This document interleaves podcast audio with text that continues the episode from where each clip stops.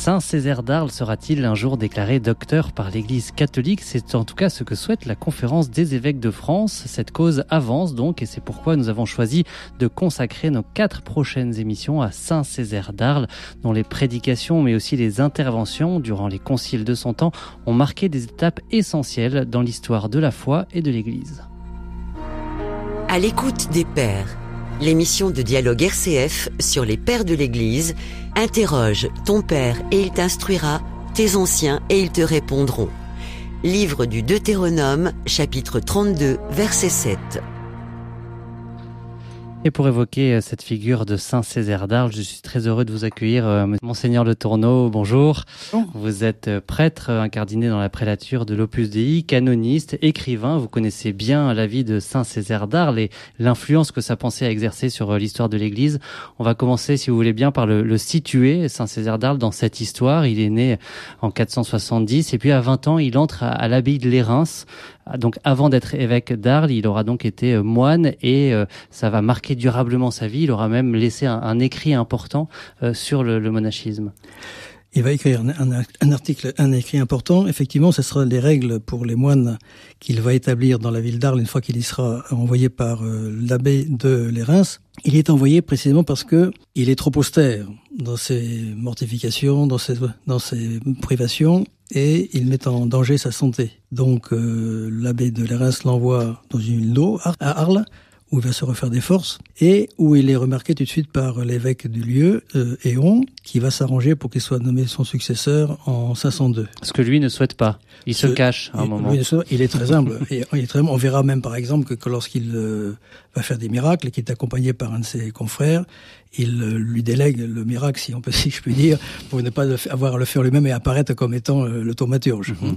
C'était, c'est assez impressionnant, effectivement. Et cette vie euh, ascétique, on pourrait dire, mhm. il, il, va la, la, conserver, continuer à la vivre. En tout cas, il aura à cœur de la vivre et de la partager tout en étant évêque. Tout en étant évêque, et il est toujours, il sera toujours très proche maintenant des, des pauvres. Il vendra les biens de l'Église. Ça lui sera reproché par certains d'ailleurs, vendre des, des objets sacrés pour venir en aide aux pauvres et aux prisonniers qui sont libérés. Il va également euh, faire une règle pour les moniales, parce qu'il va établir un monastère à Arles qui sera dirigé par sa sœur Sainte Césarie. Le premier monastère féminin. Le premier monastère féminin. Et cette règle pour les moines, elle, est, elle sera reprise encore euh, vers 1000, vers l'an 1000 à Ratisbonne. C'est-à-dire qu'il y a, on voit une influence dans ce domaine-là. C'est un domaine que j'ai pas particulièrement étudié, celui des règles monastiques de mhm. Saint-Césaire, mais on voit qu'elles sont importantes et qu'elles marquent durablement la, la, vie monastique. Alors il y a quelque chose qui marque très fortement le tout début euh, de la mission de Saint-Césaire d'Arles comme, euh, comme évêque. C'est un premier concile, le concile d'Agde, et j'aimerais qu'on s'y arrête dans cette, dans cette émission. Quel était le but de ce concile? Comment est-ce qu'il a été suscité pour répondre à quel, quel enjeu alors, le concile d'Agde, il n'est pas, il est dirigé par Saint Césaire, mais il n'est pas convoqué par lui. Il n'est pas le personnage principal, mais il est clair qu'il va déjà faire, commencer à faire partie, passer, un certain nombre de ses idées. Euh, les, les historiens qui ont étudié Saint Césaire, et notamment les canonistes, historiens canonistes, s'attachent toujours au concile que Césaire a présidé lui-même. Mhm. Il y en a cinq, et puis euh, il ne parle pas d'Agde, et il ne parle pas des autres conciles qui se tiennent du vivant de Saint-Césaire, mais auxquels il ne peut pas se rendre pour des raisons de santé, mhm. mais qui, dans lesquels il a, une, il a une influence très remarquable. Alors, le concile d'Agde, c'est le premier concile de la, de la région, euh, encore sous influence euh, visigoth, visigothique, et il prend, va prendre un certain nombre de décisions qui sont très importantes pour la suite. Agde publie 48 canons, c'est des 48 canons, c'est 48 décisions, 48 normes à suivre desquelles 41 seront reprises par 56 conciles, 56 conciles euh, successifs avec plus de 300 références. C'est vous dire que c'est l'étude que j'ai menée euh, en reprenant les canons de tous les conciles un par un parce que les auteurs ne sont pas d'accord entre eux sur mm l'influence réciproque.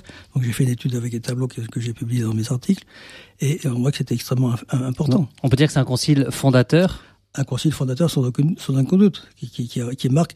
Et alors, euh, on en parlera dans la deuxième édition, mais, mais euh, cette influence va, va, va perdurer euh, non seulement au travers ces, de ces conciles successifs, mais au-delà dans bien d'autres mmh. documents canoniques de, de l'Église. Même si c'est pas Saint Césaire qui a convoqué ce concile, il y a participé, son influence se ressent. Comment est-ce qu'il y a participé Avec quelles idées? Il est le premier, d'abord, il est le premier à la signer qui montre bien, et quand il, quand il le signe, il montre bien le poids qu'il accorde à sa signature en tant que premier à, le signer. Et donc, c'est important de ce point de vue-là déjà. C'est même si parce qu'il a trois, trois archevêques qui sont plus anciens que lui et qui sont plus, mhm. donc plus honorifiques, mais manifestement, c'est lui qui mène le, débat et qui arrive à faire passer des, idées qui vont transformer peu à peu l'Église, parce qu'il faut se rendre compte que nous sommes 400, en 506, nous sommes au début du christianisme, qui jusqu'alors est principalement implanté dans les villes, et qui commence à se répandre dans les campagnes où peu à peu les nobles demandent d'avoir un oratoire, une chapelle de, campagne et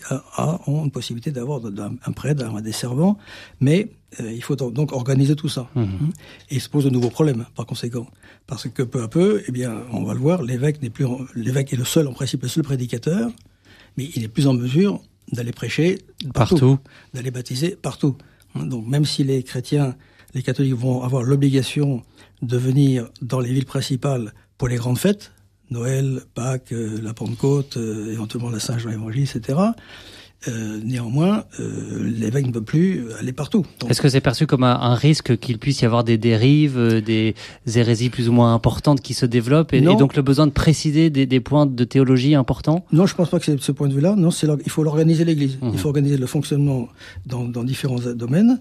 Euh, de, de l'Église et permettre que euh, bah, les, sacrements soient donnés à tout le monde, que la prédication soit assurée à tout le monde, que l'Église soit bien organisée. Oh, il faut euh, assurer aussi que les églises locales aient les moyens financiers nécessaires, que ce soit pas l'évêque qui prélève tout pour, son, pour lui, parce que ça, arrive. Il faut, il faut préserver aussi l'indépendance de l'administration et que le pouvoir civil ne commence pas à vouloir avoir de l'influence ou bien qu'on paye pour avoir telle charge ou telle autre. Enfin, toute une série de... Et puis, il faut éviter que les gens se baladent de tous les côtés. Les, prêtres, les, moines, sont d'avoir été envoyés par leurs supérieurs. Bref, il y a toute une série de... Donc Saint-Césaire, euh, voilà, euh, pour lui en tout cas, c'est important comme évêque de participer à ce concile qui va organiser la vie de l'Église à cette époque, l'Église qui s'étend aux campagnes. Voilà, qui s'étend aux campagnes, et puis sachant que le, voilà, lui, il va, il ne va pas, euh, il va pas diriger de, de concile, convoquer un concile avant 524 c'est-à-dire tant que la paix ne sera pas venue et qu'il n'a pas pu euh, absorber, si je peux dire, dans euh, l'archidiocèse d'Arles, mhm. les, suffragants qu'il qui, estime lui appartenir, mhm. en quelque mhm. sorte. Vous, vous, évoquez ce contexte politique historique, est-ce qu'on peut le resituer peut-être? Vous avez parlé bah, des... il, y a, il y a des, guerres, il y a les il y a la guerre, euh, Arles est, est, assiégée par les Gauls, comme lui, les Bourgondes euh, on l'accuse d'avoir une connivence avec eux et donc il est poursuivi. Il, est, il, est, donc, il va se, devoir se justifier auprès de l'empereur qui, qui, la quitte, etc.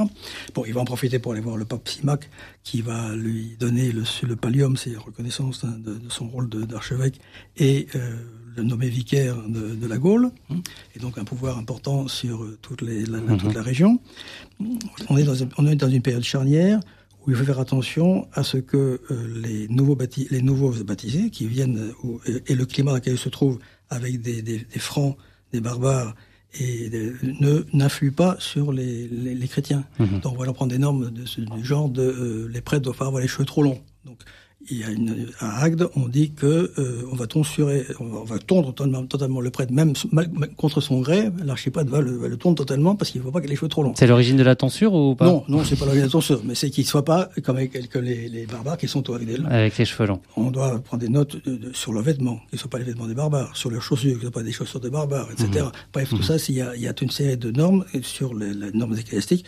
Et après, évidemment, il y a d'autres normes plus importantes sur le fait que euh, pour se convertir pour devenir prêtre, on va faire appel souvent à des gens mariés à mhm. l'époque. Donc, s'ils sont mariés, il faut qu'ils passent par une, une, année de, de, de, de préparation. Hein. Et euh, une des décisions qui est prise, c'est qu'il n'a plus de relation avec sa femme. Alors ça, ça doit être pris et repris fréquemment parce qu'on voit que c'est pas forcément euh, suivi euh, des, faits mhm. constamment. Donc il y a, y a euh, également le fait que les femmes étrangères, ce qu'on appelle les femmes étrangères, c'est-à-dire les femmes qui n'appartiennent pas à la famille stricte et très directe, ne doivent pas vivre avec un prêtre. Hein. C'est une norme aussi qu'on doit prendre et reprendre continuellement. Hein. Il y a les rapports avec, avec les, les juifs, il y a enfin, tout un tas de normes qui sont très qu'il faut mettre en place pour le bon fonctionnement, tout simplement Mhm, pour le bon mhm. fonctionnement. hein. Ouais, l'église qui, l'église qui se construit, qui se développe et qui a besoin de, de Ouais, fixer des, Des des repères, cadres. des repères euh, fixes et clairs, euh, conformes à la doctrine de l'Église. Mhm. Et, donc les décisions de ce concile euh, d'Agde ensuite seront euh, vont, vont aussi euh, perdurer, c'est-à-dire à travers les conciles qui suivront, ne seront pas remises en question et au contraire vont vraiment être confirmées par les conciles suivants. Alors, c'est pas toujours euh, stricto sensu exactement pile pile, hein, mais parce que euh, il y a peut y avoir des, il y a beaucoup d'excommunications à l'époque. Hein, on a pu avoir des excommunications très fortes et d'autres et des sanctions moins fortes dans un concile su- successif. Mais effectivement, ces normes, je dis l'heure que ces 41 des 48 canons de Dagde sont repris plus de 300 fois. Mhm. Donc, euh, c'est c'est vraiment, quelque chose qui, qui euh, et ça, je pense, je, je ne l'ai jamais, enfin, j'ai fait cette étude parce que ça m'a paru important. Je n'ai jamais vu cette, euh, cette influence-là. Les, les auteurs, généralement, ils vous disent que tel canon de tel, de tel concile euh, reprend le canon d'un concile juste antérieur, Mhm. mais il Mais remonte pas pas, il, celui il remonte pas toute la chaîne. 56. Il remonte pas toute la chaîne. Donc, si vous remontez toute la chaîne et vous, et, et vous allez jusqu'au bout aussi, là, vous êtes émerveillé et vous dites que Césaire a une influence sur la législation de l'Église et la formation du droit canonique dans l'Église absolument extraordinaire. Merci beaucoup, Monseigneur Le Tourneau, de nous avoir déjà éclairé sur cette influence extraordinaire de Saint Césaire d'Arles sur l'organisation de l'Église. On vous retrouve la semaine prochaine pour continuer d'évoquer cette figure. On verra que Saint Césaire a participé et suscité beaucoup d'autres conciles tout aussi importants.